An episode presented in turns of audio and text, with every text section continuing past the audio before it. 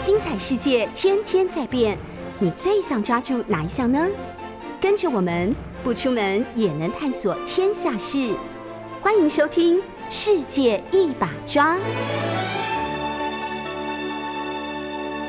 欢迎收听 News 九八九八新闻台。现在您所收听的节目是《世界一把抓》，我是台北市议员钟佩君，也欢迎大家在 YouTube 频道收看直播。好，今天的网络 Google Trend 热门搜寻关键字，呃，大部分都是这个呃，可能演艺圈吧，看起来是这样子，演艺圈的讯息比较多一点哦。那不过这个疫情相关大概还是占了三分之一左右，有三组关键字跟大家这个提出来，然后我们来进一步分析。其中的很多人搜寻的就是这个四月十九号，因为四月十九号昨天的确诊状况大概就是连续大家都知道，就是这个这一波疫情高峰以来每天破千例，然后昨天又来到了一个新的高峰。那么这个现在各大媒体在整理疫情的状况的时候，就已经没有办法全国的一次性的讲，大概都会分各个县市来。谈这个状况，那么现在如果每一个都要去追感染源，大概也不是那么容易了。那不过有几个比较指标性的，就是在各县市里面可能会有一个比较指标的地点，或者是呃个案比较多的处所，大概就是还是会特别的讲一下，就让大家注意这样。那么昨天在台北的部分是荣总证实有两位护理师确诊，那么有去看张惠妹的演唱会。C 值蛮低的，也就是传染性可能蛮高的。不过这两个人的这个警觉性也很高，毕竟是这个医疗从事从业人员，他们是休假后返回医院上班，但是一觉得有不舒服的情况之后，就警觉性很高，立刻通报医院。那么裁剪也确诊，现在当然是在这个隔离当中了。那另外就是。大家非常关心的这两天，这个各大头版也都在谈的事情，就是这个新北两岁童。那非常遗憾是在昨天凌晨的时候，这个不治，宣告不治。那么是并发病血这个败血症导致脑干炎，呃，脑干脑炎不治。那家长也很担心，就是其他家长看到这个状况，这个个案让人非常不舍。那么同时，我觉得大家要去思考的是，从这个个案里面，大家可以。学习到什么，然后避免以后不要再发生什么。那么引起很广泛的讨论，当然就是这个儿童疫苗的部分。另外一件事情就是就医的指引哦。大家知道过去这个在呃还没有确诊者还没有来到这个高峰之前，那么大家可能已经比较习惯过去的就医指引，就是说如果你是这个自主健康管理者的话，你可以搭这个防疫计程车。那么如果你是这个隔离者的话，就必须要通报一九二二，然后指派救护车来。那不过这个是过去可能确诊个案，呃，没有像现在来到这么高的高峰的时候，那。现在大家要面对，就是说整个这个防疫体系要面对的事情，就是行政体我们的行政单位还能够支撑多久，或者是说行政单位能够负担到什么状况？那从这个个案来看，显然这个不管是中央的调度一九二二，或者是地方的这个卫生所的人力，都来到一个紧紧绷的极致哦。那要做的就是，如果可预期的接下来确诊的人数可能还会不断往上攀升的状况之下，我们要怎么去调整就医指引？就是如何让这些有需要的人在黄金的时间里面可以获得他们需要的医疗？这个是这一两天讨论非常广泛的。那网络上当然热度也很高啊。这个关键字是两岁童哦。那他的状况就是刚刚说的这个很遗憾，昨天凌晨的时候因为并发败血症导致脑干脑炎不治。那么这个医生说，任何进入人体的病毒都可能入侵脑部，变成这个严重的急性脑炎。只是说，呃，过去的临床上面的报告来看，除了肠病毒还有这个呃流感病例比较多之外。其他的这个状况并发急性脑炎的几率比较低一点。那么目前因为这个各种可考的文献里面，omicron 的变异株造成脑炎的文献报告并还没有没有没有实际上没有这样的报告。那所以回到最根本，当然就是一个很简单的数学问题：减少感染率就是最基本的防重症的的方式啊。那刚刚说了，引起很多这个家长开始思考，说小朋友到底要不要打疫苗这件事哦。嗯，以我们目前有限的这个个案来说，十一岁以下的幼童重症率比较低，所以家长在过去这段时间里面，在思考小朋友要不要打疫苗的时候，呃，感觉上步伐比较不是这么急。但是现在因为这个呃各种状况，还有确诊数不断的攀升之后，那也许大家有新的想法了，所以这个在网络上有非常多的讨论了。另外的这个。热度也很高，而且大概已经呃，应该说两方论战好一段时间了。我个人是很支持这个，就是打疫苗分流这件事。比如说打两剂跟完全没有打的人，应该有不同的待遇。我很直白就是这样讲，因为整个社会的防护力是靠打疫苗这件事情建立起来的。那没有道理，就是呃，你说疫苗有各种风险也好，然后或者说它会呃。保护我们也好，当然各大家有不同的想法。可是不争的事实就是各国经验都是如此嘛，就是打了疫苗建构了社会保护力，那么我们才有这个群体的防护力。所以，我我觉得如果打完两剂跟完全没打的人在可以出入的场所上面有所区别，是很合理的事情。那只不过说第三剂这件事情就是会有比较多的争议。那呃，事实上，在国外很多国家对第三剂。应该说，两剂就会被认为是完整接种。那要不要打第三剂？看起来多半都是这个民众还有自己判断或决定的空间。那甚至可能欧美已经来到第四、第五季的讨论，这个又是下一个课题了。那现在国内在讨论的是什么呢？就是健身房要三剂才能进去了。那当然这件事情，这个受到影响的人当然会不高兴。那他们不高兴的理由有没有道理呢？就来听听哦，就是。昨天有很多的健身房的业者开记者会了，那他们认为说健身房跟八大产业不一样，政府不应该拿健身房开刀。那为什么他们觉得不一样呢？因为健身房多半都是会员制，你不太会有人路过，然后突然心血来潮说：“哎，那我今天来运动两下好了。”大概不会有这样的状况。而且大家去运动的地方可能都是很固定的，就是如果你是有健身习惯的人，那么你通常要去的健身房可能大概就是那么一两家，也许你公司旁边的、你住家旁边的，不太会发生说像是吃饭或者是逛街，就是路过、走过、路过不能错过就走进去运动，不太可能发生这样的事。所以健身房业者会觉得很委屈的，就是他们对于顾客的。稳定性的掌控应该是相较于其他行业来讲，应该算是稳定性算高的。可是现在首播要打了三季才能进去消费的这个行业里面，包括了健身房，所以就让业者觉得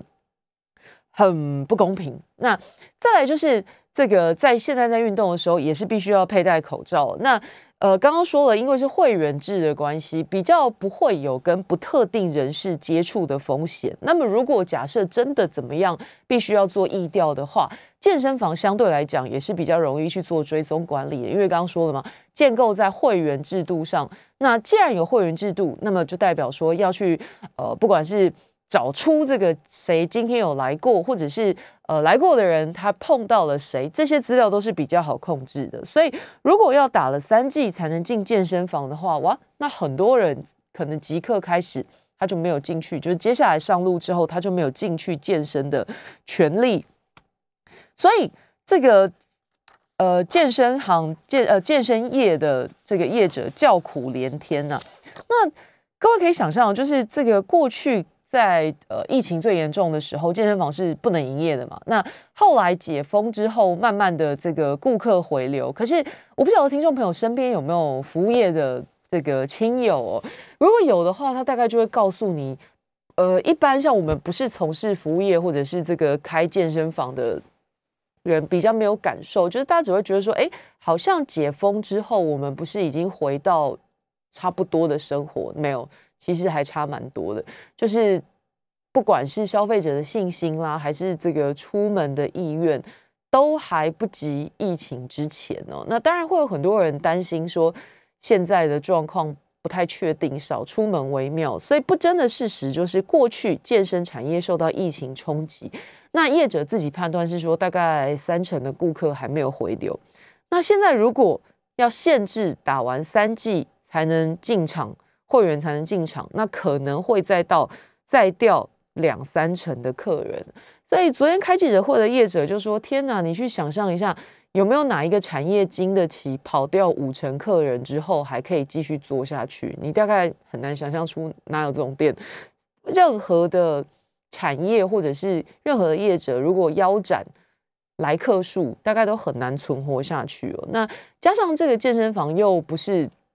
我觉得它不是一个入门门槛很低的行业，因为现在这种民众消费者都。”精打细算嘛，就是大家也会比较，所以这个健身房不是说开了会员来了就没事，不是这个器材也必须不断推陈出新，然后我觉得先期的建制成本就蛮高的，所以呃入门门槛不低很高，然后你投入之后当然是不太可能会随便抽腿就说不做了这样。那去年虽然面临三级警戒的这个。风暴，但是很多的健身业者当然还是继续苦撑撑，希望撑到疫情过去，大家要恢复运动的习惯。那你说有没有出现报复性健身？我看倒是真的没有，还是有一些人就是包括业者自己说的，很多顾客的信心没有恢复嘛，就是顾客没有回流。那现在如果再加上打三剂的这个门槛，可能又对健身业来说是一个重创啊。那不过昨天这个指挥中心被问到这件事情的时候，态度也很强硬哦，就是。这个刚刚说业者很不高兴，说：“哎，为什么把我们当成八大行业？我们这个是固定会员制，进来的人都很固定啊，接触的人也很固定啊，怎么跟八大行业一样，都要打完三季才能进来呢？”然后这个陈时中部长就说：“哎，不要这样说，我们坐在上面的这几个人也都跟八大一样要打三季。”嗯，我觉得他这个没有针对问题去回答啦。当然，他是站在这个医护防疫的第一线，有他的工作的风险，所以当然他打了三剂这样。那可是大家现在关注或大家想要知道的就是行业这么多，然后呃选了健身房，还有这个旅行业，首先先下手，那你配套有没有端出来哦？呃，另外一个备受影响的当然就是旅行业。我这几天这个地方旅行团也是乱成一团，因为。要打完三季才能出团，可是这个消息来的太突然，不是幸福，是消息来的太突然。然后很多这种李林旅游，早在几个月前就已经呃报名，然后也已经规划，钱都已经收了。那现在抛出这个不能没打第三季不能出团，那包括要退费的，或者是想去去不了的，或者是呃就是没打根本不能去的状况会很多，那压力都会回到。这个第一线，比如说回到里长身上，那再来，如果是一般的民间旅行业，就会回到旅行社身上。上个星期我们就跟大家说，最近因为这个疫情的关系，很多退团的申诉啦，或者是很多这个不满，呃，旅行因为不想去，或者是他接到自主健康管理书，然后他认为道义上他不该去，可是实际上要是被居格的人才能够全额退费。所以就会出现这种很矛盾的状况，呃，健康自主管理者就是刚刚跟大家讲，他可以去搭大众运输工具，然后但是必须戴口罩，但是大前提是减少跟人群的接触，所以就会有很多。上个星期我们跟大家讲很多，这个也许他身边是这个已经有人。被隔离，然后他是接触者的接触者，所以他只有健健康自主管理的需求。那么他觉得自己不应该去旅游，可是这个状况目前为止也是不能退费的。所以屏保协会就收到很多这样类似的投诉。那到这个礼拜状况就更严峻了，因为呃要打完三季才能出团了，所以旅行业这个接受到的客诉会更多。那回过来讲，刚刚说的健身房这件事。这个新北市的健身房工会理事长昨天开记者会的时候就说，他们经过这个调查，发现有三成的会员没有打第三季啊。那距离这个全面上路，呃，打第三季才能进健身房，只剩下四天了。那四天给他们去推广，叫这三成的会员去打第三季，简直时间根本不够。所以业者觉得说这个。给他们一点缓冲的时间都没有。那呃，如果他们担心的事情是接下来第一线还是他们，也就是说，消费者如果来到现场，然后跟这个现场的员工发生争执，说：“哎，我是会员，为什么我不能进去？”那员工当然可能会说，因为现在政府规定，可是你要知道，不是每个消费者都能够理性接受这件事情，所以业者现在担心的是说，四天的局限马上就要到了，四天期间马上就要到，全面都是打完三剂才能够进到健身房，那可是实际上又会来到像去年。很多的状况，就比如说进超商要扫十连制啊，那民众不满，可是爆发冲突，倒霉的就是超商店员。现在状况这个也是雷同，就是规定要打第三剂，这个消息在很短的时间之内就决定，然后上路。可是去执行，真正去执行的，当然就是这些健身房的业者，所以他们就担心说，如果只剩下这一点时间，还有三成没打疫苗的会员，当他们坚持要来消费的时候，应该怎么办？所以。对他们来讲，除了生意会掉、业绩会掉之外，更担心这种第一线的冲突哦。那现在这个体育署跟业者，体育署是身为健身房的主管单位，但是他说他跟业者是同时知道民众要打第三剂才能够进入健身房，所以也正在和指挥中心沟通。好，这这个听起来就真的是蛮蛮不合理的，因为前前几天这个呃，招部。也说他们也是这个很晚才知道旅行团要打三季才能出团，然后现在又来了体育署说他也是跟业者差不多时间知道打三季才能进去健身，所以也无从辅导起了。那当然指挥中心的工作千头万绪可以理解，但是并不是没有帮手啊，对不对？我们每天很多的这种什么专家会议啊，然后跨部会联系，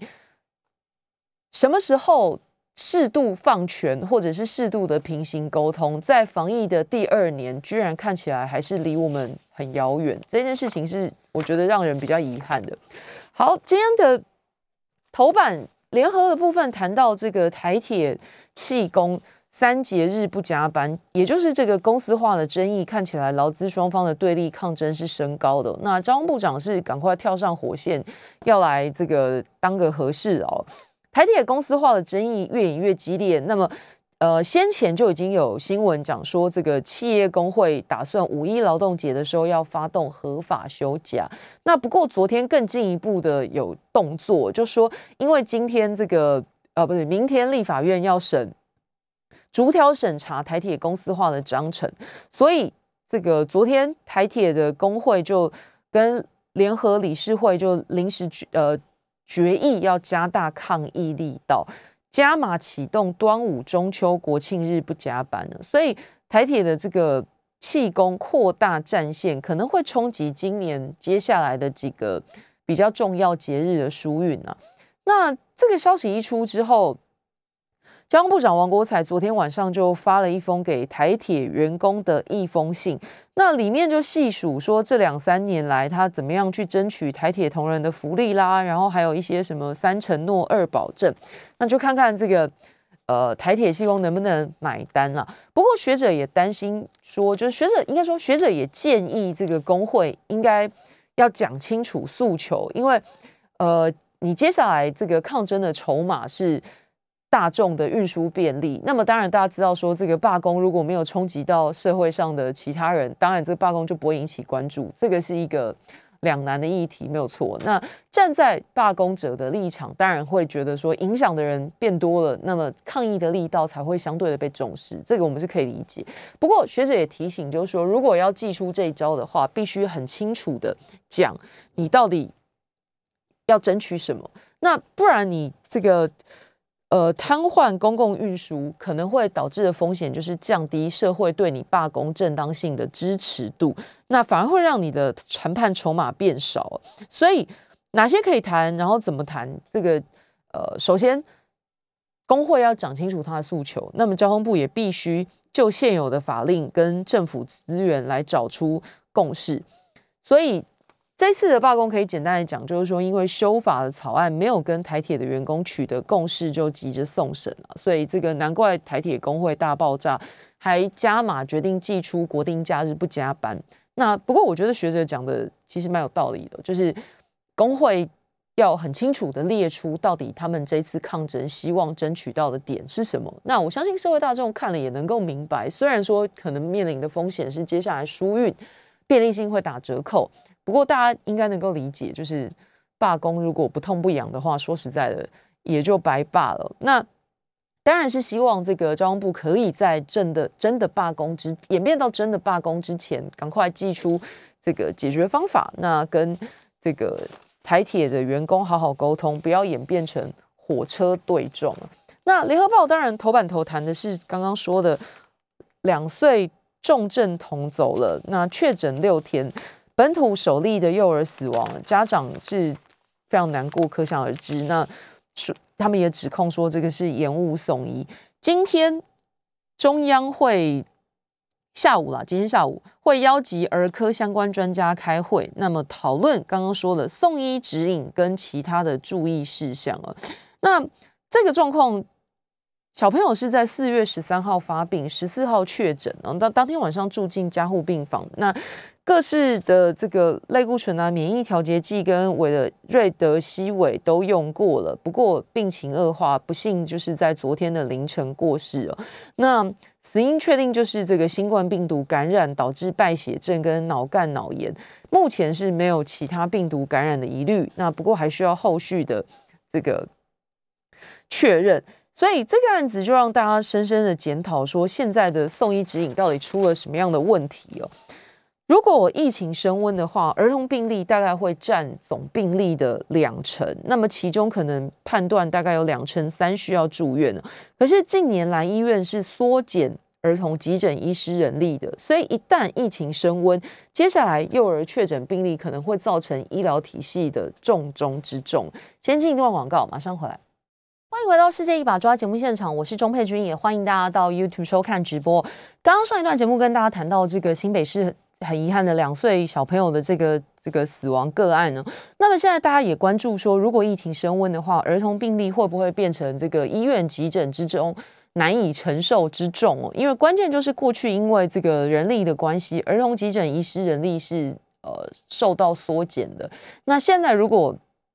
因为疫情升温，那儿童病例可能会一般推估啊，占占整体的两成。那么如果其中两成三需要住院的话，这个可能会变成没有办法收治这么多的幼儿确诊病例哦。那指挥中心统计，目前为止已经有一千七百五十名十二岁以下的孩童确诊。那刚刚说了，这个个案让大家思考的就是我们的就医指引，就是到底。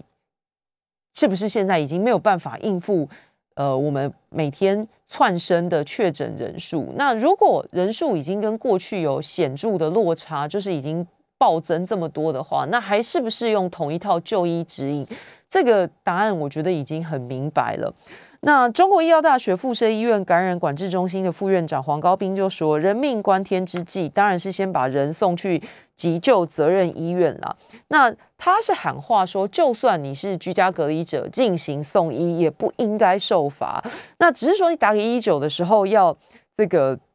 很明确的说可能确诊，那提醒急救人员穿好防护衣。不应该去让家长烦恼，说要如何就医，应该要打给谁，应该步骤是怎么样。总之就是有需要的时候，应该要有就医的权利。那这个都是现在大家在思考，说如何从这个个案里面，呃，得到一些可以让未来减少这个悲剧发生的状况了。那当然，在疫情升温的时候，上个星期我们也跟大家谈到，快筛试剂很显然就是下一个阶段里面必须要用的东西了。这个快筛试剂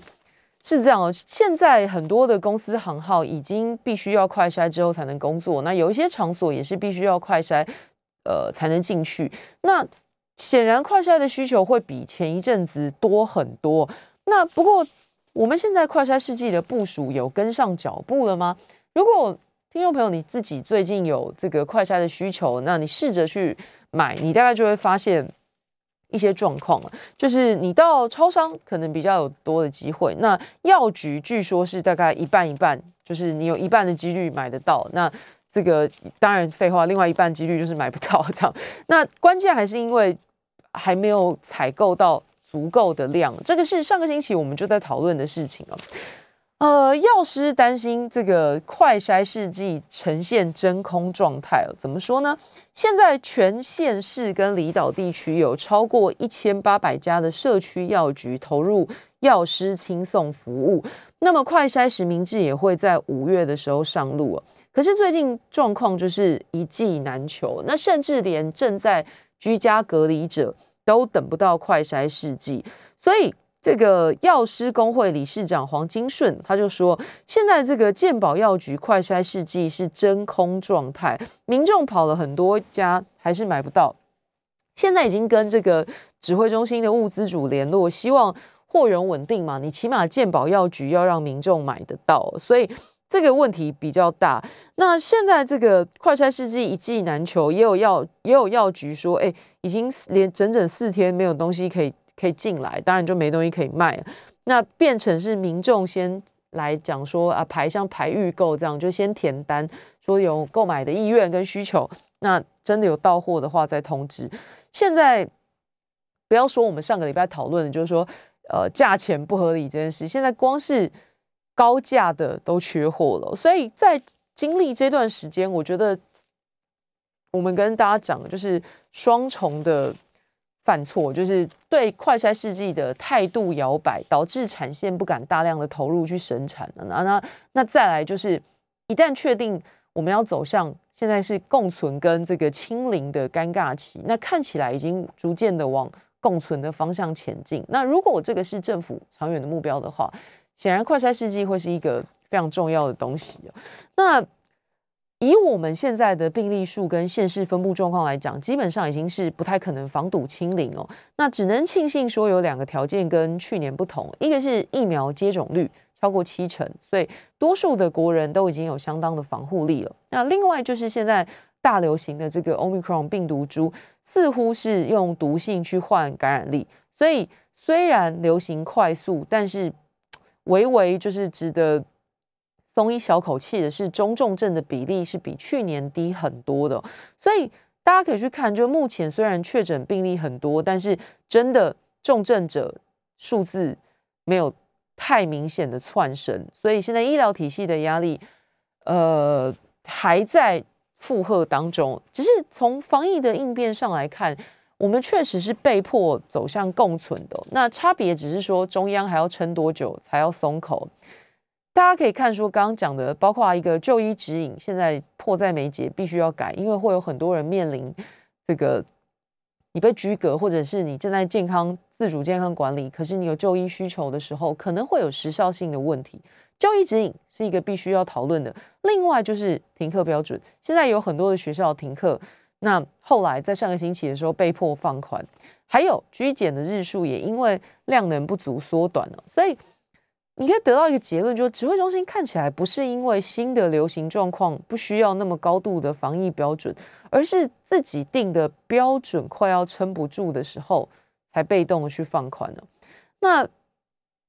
没有人知道后面还会不会有其他的病毒株，然后不同的毒性或者是不同的流行性。那如果每一个环节都是等到撑不住才要调整，那这个危险性大家可想而知啊。回过头来讲快筛这件事情快筛国家队的状况其实很暧昧，因为大家对于二零二零年的口罩国家队记忆犹新哦。当时也是因为这个国内的口罩不够，那中央一度跟大家说没关系，你只要站得远一点，不戴口罩也不会怎样。可是后来发现不对，站远一点是多远，也不可能每一个地方都站那么远，而且就算站得远，这个有人讲话大声，口水喷得远，还不是一样。所以后来又急转弯说啊，不对不对，全面都要戴口罩。可是，一当大家都要戴口罩之后，口罩就缺货啦。所以后来的发展，大家应该都还记得，就是这个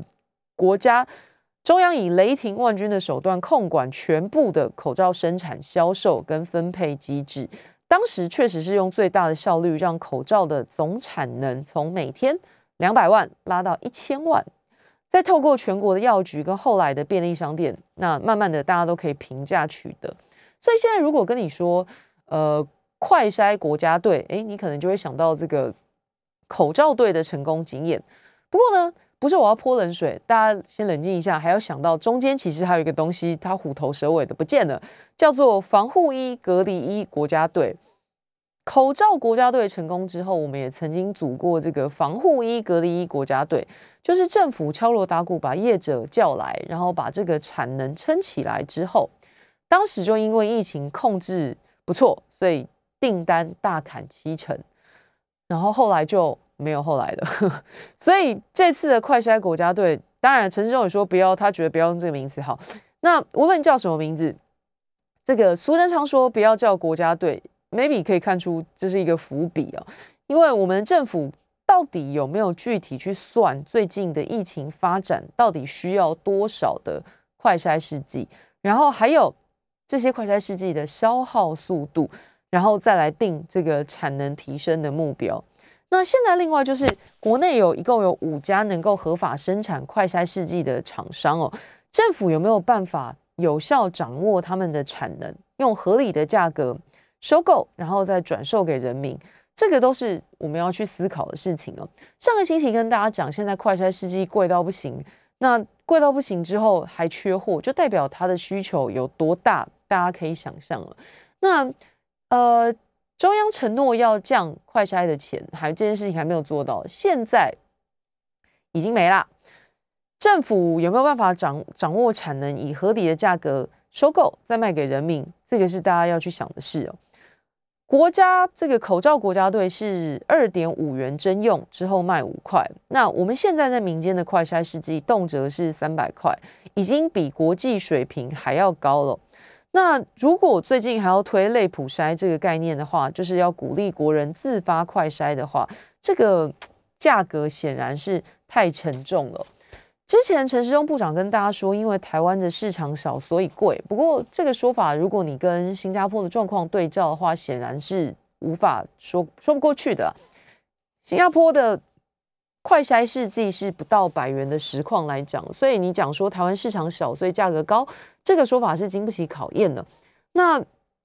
如果台湾可以有自己的产能来看的话，或者说你没有被国际市场卡住。导致采购不足或难以争取提早到货，理论上这些问题应该都不会出现才对。呃，二零二零年的时候，口罩一时之间短缺，我觉得大家多少还可以有一点点同理心，说啊，反正因为突如其来的疫情嘛，口罩量能不足，所以手忙脚乱一通一番。那二零二一年我们又爆发了一次三级警戒，现在二零二二年了。政府对于新的疫情爆发，看起来还是四个字，叫做“且战且走”。必要的这些防疫抗疫物资的筹措，看起来速度也不在节奏上了。刚刚说了，除了这个快筛试剂之外，连治疗的药物也是要签约采购七十万，年初的时候只买了两万剂哦，所以。问题不在于面对问题应变不足，而是在面对已经发生过的问题应变还是不足。这件事情会让大家非常头痛。买疫苗的状况也是如此啊！当时要不是美国、日本援助捐赠，还有国内的这个民间团体捐赠，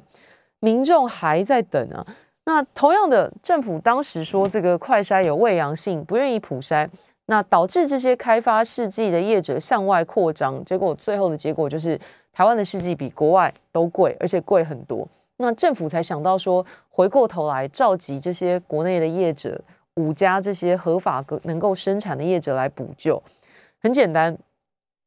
试剂并不会是你现在一喊之后就突然跑出来，量能也没有办法马上拉开了，所以。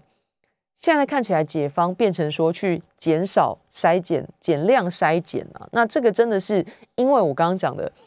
因为做不到，所以才把标准降低，这个合理吗？先进一段广告，马上回来。回到世界一把抓节目现场，我是钟佩君，欢迎大家继续收听，也可以到 YouTube 收看直播。上一段节目跟大家讲到说，这个快筛试剂的状况，那显然这个。呃，需求并没有办法负荷，呃，应该说数我们现在有的快筛试剂的数量没有办法负荷需求啦，所以这个中央想出来的方法，居然是呃，就把居隔居检改成十天快筛一次，就是降低这个需求，然后来来平衡这个供需不足的问题哦。那阳明交大医务管理研究所的教授洪子仁就直说，这个太节省了吧？现在当然他说这个国家。说快筛数快筛试剂数量不足，减少快筛，他可以理解。可是如果站在医界的角度，还是希望数量可以一次充足哦，快筛频率越多，才能确保社区的安全。这个是学界的医界的专业意见呢。那显然是没有没有办法做到的话，就状况很多。如果你是正在这个需求快筛试剂，然后打电话打一九二打不进去，或者被不断的转接，然后接到最后有人接起来告诉你说：“哎呀，缺货了，请再等一下。”或者是说你连要等防疫检车再去医院裁剪，然后也光等检车就等了好几个钟头的人，你大概就很难心平气和的来听这句话，因为陈世忠部长就说这个新上新北啊染疫的人数很多，通知上略有延误啦。就是自己请自主应变，待在自己想要隔离的地方，静候通知。那自主应变这四个字，当然听也比较傻眼。就是啊，所以你的意思是说我我我自己管控自己的防疫措施吗？那其实讲这四个字讲起来云淡风轻，说穿了就是现在人不够用了。那确诊案例连日飙升，大家去想啊，确诊的人已经这个来到一个新高，那么同步。被居家隔离的人当然也来到一个新高。现在全台湾在接受居家隔离的人有五万四千多人呢。所以你要么就是在这个隔离当中需要什么拿不到，或者是有就医的需求、有快筛世界的需求，可能你会不断的一直在、一直、一直在打电话。那专家已经告诉你说，接下来只要染疫的人变多、母体变大情况之下，重症的人当然也会变多，所以会有越来越多的这个。医疗上的需求，所以轻症患者的这个，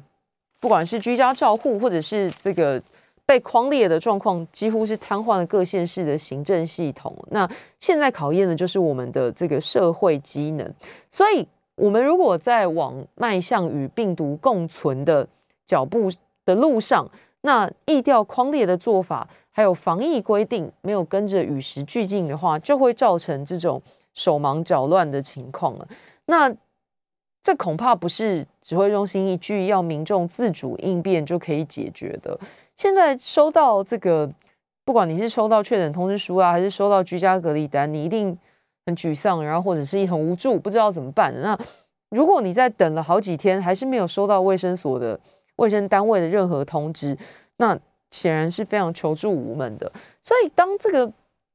现实很无情的扑打来的时候，我觉得必须要面对的事情就是我们的这个疫调框列的做法，还有防疫的规定要怎么样去做修正呢？好，另外今天可能我好了，我不知道我我会关心这个议题，但我不确定多数人有没有在意这件事。年底的选战很热，那么。蓝绿都有很多的动作。那其实最近可能讨论蛮多的，不管你是支持哪一党的听众朋友，你可能都会听到很多这个桃园，尤其是国民党在桃园真的非常不平静，我自己都承认。那其中这个国民党立委吕玉玲就会在今天上午要办这个参选记者会啊。那呃，一般就推测说，哎，那他这样子突然宣布之后，会不会让其他的有志参选的人突然也也 hold 不住了，就是也也也跳下来了？关键就在于，因为之前这个呃，我的同事哦，就是罗志强议员，他就举手说他这个有意出征桃园，那么同时也身体力行喊出来之后，他也开始在桃园进行各种的深度浅层啊的拜访之旅，又上山又下海这样。那不过看起来不是那么顺遂的原因是很多。杂音啊，包括我们的秘书长都跳出来说：“哎，这个这个罗志强弱，可是他这一弱之弱说罗志强很弱这个说法一出来之后，哇，也引发很多的批评啊。因为包括支持强哥的人，或者是客观从网络声量啊，或从这个媒体曝光度来判断，哎，讲他很弱这件事情，好像大家比较。”听不下去了，就是你客观来看，不，你不一定支持强哥，可是你去判断说一个人的强跟弱，应该是一个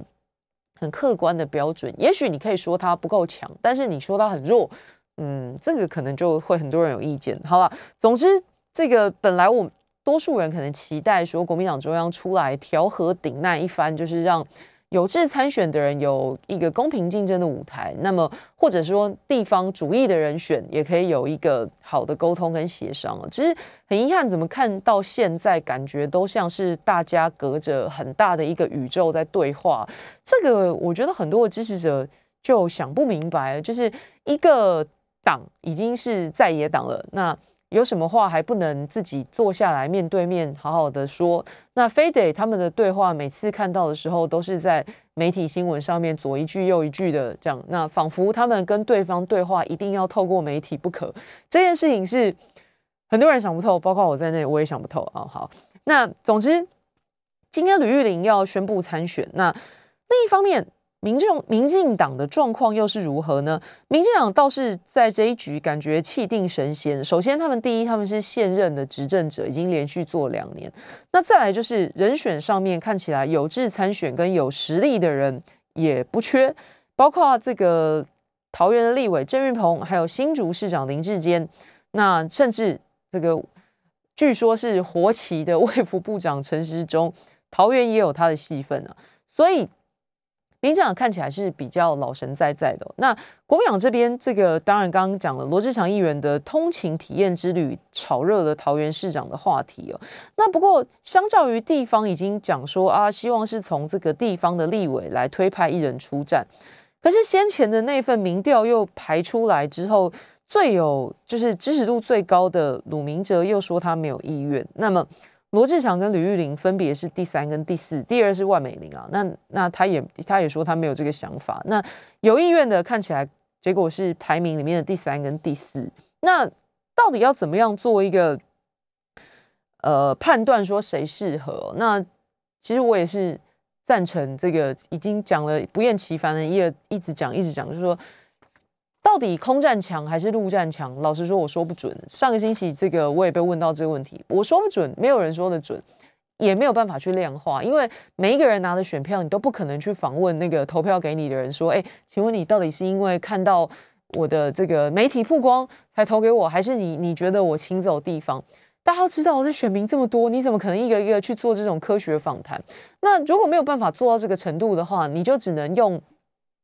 非常这种 feel 感受的方法去判断，有各式各样啊。我我知道有的人还有一些别的拔草测风向的方法，但现在来讲，你没有办法那么科学化的去判断，到底你的支持者是因为什么状况支持你。好，为什么我要讲这个？因为大家不断在桃园这一局里面争执，说到底空战重要还是陆战重要？我说实在的，桃园其实。也算都会区，但是桃园真的很大，所以也有部分的地方，我相信跟台北比较不一样，可能是很吃重地方的实力。那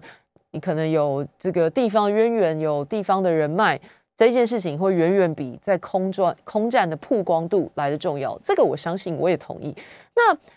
与其同党的人在那边互相指着对方，没有，他们也倒也不是本人指着对方啦，他们旁边的人帮忙指了，好不好？就是。各自的支持者指着对方的鼻子说对方没有那么强的时候，其实我觉得这个动作造成的伤害并不小于办一场真正的初选。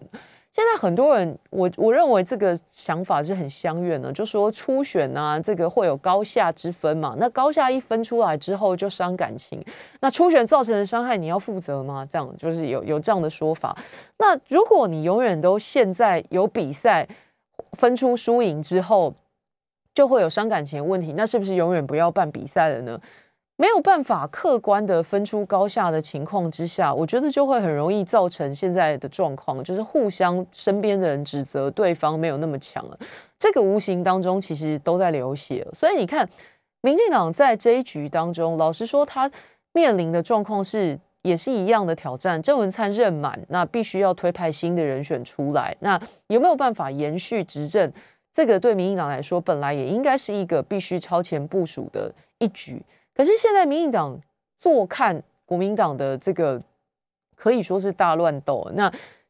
于是，虽然他们人选之间彼此都很有意愿，那彼此也都觉得自己很有实力，可是显然他们会先 hold 住，等到先看看国民党这一局。弄到什么程度，他们再来处理所以这个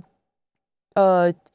现任的市长郑文灿他已经公开表示说，党主席蔡英文征召提名，那么党部人士预估的人选最快要五六月确定。所以如果国民党还继续这样子，这个看起来混沌未明的情况，确实民进党就有更多好整以暇、调整呼吸的频率。那是不是桃园这一战看起来本来蓝营？觉得是很有胜算的一局，那会不会在这一拉一扯之间，又默默的流失了选票跟支持度，把好好的一局又玩掉了呢？这是接下来大家要继续观察的事情。我们下个星期再见喽，拜拜。